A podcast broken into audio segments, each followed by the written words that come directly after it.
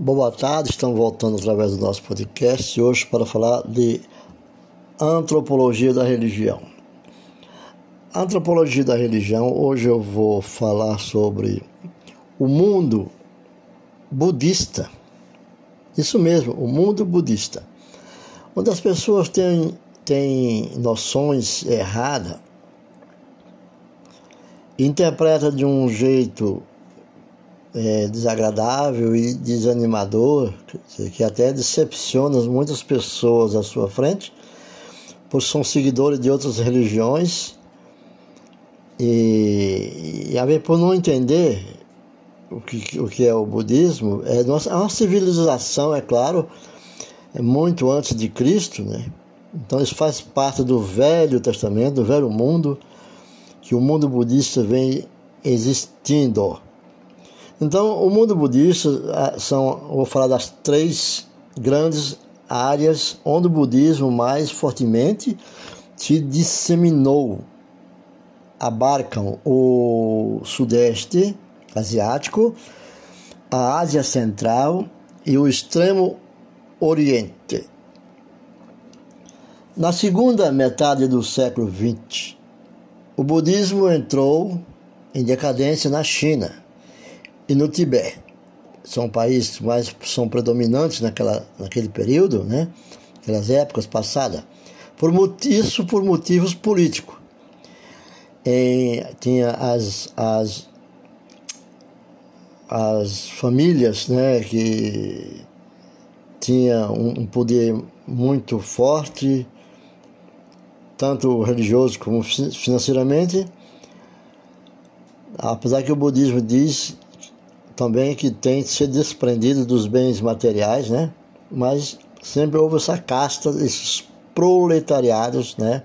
Essa hierarquia. Bom, em outros países asiáticos, porém, ele passou por uma fase de renovação. E associando-se muitas vezes a movimentos nacionalistas. O reavivamento do budismo na Índia teve início em fins do século XIX com a fundação da Sociedade Mahabodhi pelos, pelo missionário Singles Anagarika Dharmapala.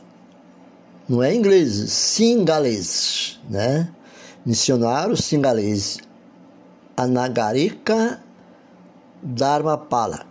Mais tarde, Ambedkar associou-se ao budismo ao movimento contra as castas. Eu falei, havia uma casta muito superior, se achava superior aos demais, né? Então, e apelando para que os párias também eram uma casta, ou os intocáveis, se, se convertesse ao budismo de Gandhi, ao budismo de Siddhartha Gautama. Por exemplo, Gandhi que é Mahatma Gandhi, Tagore, ou Tagore, um grande escritor, filósofo, e Nehru, e outros líderes demonstraram grande simpatia pela doutrina budista. No, no Ocidente, onde seu estudo sistemático ocorreu a partir do século XIX, o budismo teve boa acolhida chegando mesmo a se formarem pequenas comunidades.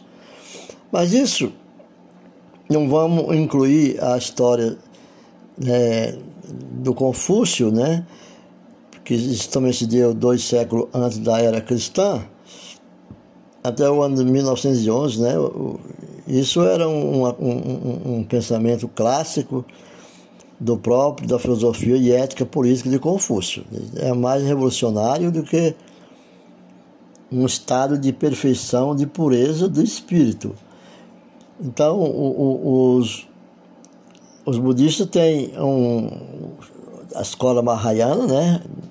Isso também eu fiz parte de uma época, né? Estudei muito sobre ela, sobre a grande, o grande veículo e, e, a maior parte dos seguidores desta escola vive no Japão, apesar que no Brasil também tem muitos, em outros países da Ásia Ocidental também. E os budistas Mahayana acreditam na existência de vários Budas divididos em Budas do céu e homens que o transformarão em Buda no futuro, capaz de salvar os homens através da graça, da compaixão. Então, nós temos essa ideia das, que é, é uma coisa, mas é uma filosofia como, religião que vem trazendo oito preceitos esses oito preceitos significa que chama-se de octupla, octupla, né? É uma senda que eles usam muito, que, que é o seguinte, abrange o seguinte, é, é, temos que ter a, a compreensão, a compreensão correta das coisas, não compreender errado, ter pensamento correto, né? para agradar ao estado espiritual divino. A palavra correta, temos que falar aquilo que sabemos, não deturpar a palavra, não falar errado, fazendo suposições, não há suposições. Ter uma ação correta, uma tomada de atitude correta, na hora certa e observar primeiro para ter uma ação correta daquilo qual está pensando fazer e modo de vida correto também. A sociedade precisa ser representada com a correção perfeita. Ter um esforço correto, esforço correto e atenção correta e uma concentração correta. Então são oito princípios que aqueles que praticam o budismo, né? O budismo, não estou citando organ, nenhuma organização, estou falando aquilo que está nas literaturas, né? que os ensinamentos da escola Mahayana, que é uma das mais nobres escolas, né, que expressa as quatro virtudes, as quatro verdades da, da constatação de que o sofrimento é fator é, é, é um fator inerente a toda forma de existência. O sofrimento é pecado. De que a origem do sofrimento é a ignorância. Por ignorarmos também é sofrimento, de que se pode dominar o sofrimento por meio da extinção da ignorância. Como diz também na Bíblia, lá em Oséia, né, por falta de conhecimento, perdemos muito do nosso povo. Então, a maneira de eliminar, de dominar o sofrimento é por meio da extinção da ignorância.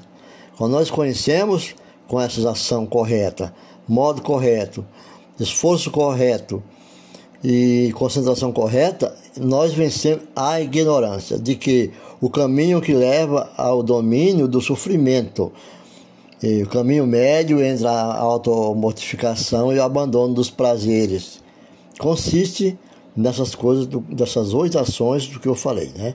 Eu espero ter ajudado um pouquinho nessa interpretação de, da antropologia, né? Porque o tempo a gente fala muito, né, pode confundir aqueles que não têm o conhecimento através dessa história, que já são mais de 2.500 anos que estão da origem, que deu origem a esses ensinos no movimento né, mundial, com variação doutrinária baseada em elementos é, de, em elementos né, que nós não podemos definir né, é indianos, né? E para o, os budistas, o universo é formado por infinitos, infinitos sistemas. Cada um tem um, um como centro. Então, fico por aqui, agradeço a presença e continuo assistindo o nosso podcast.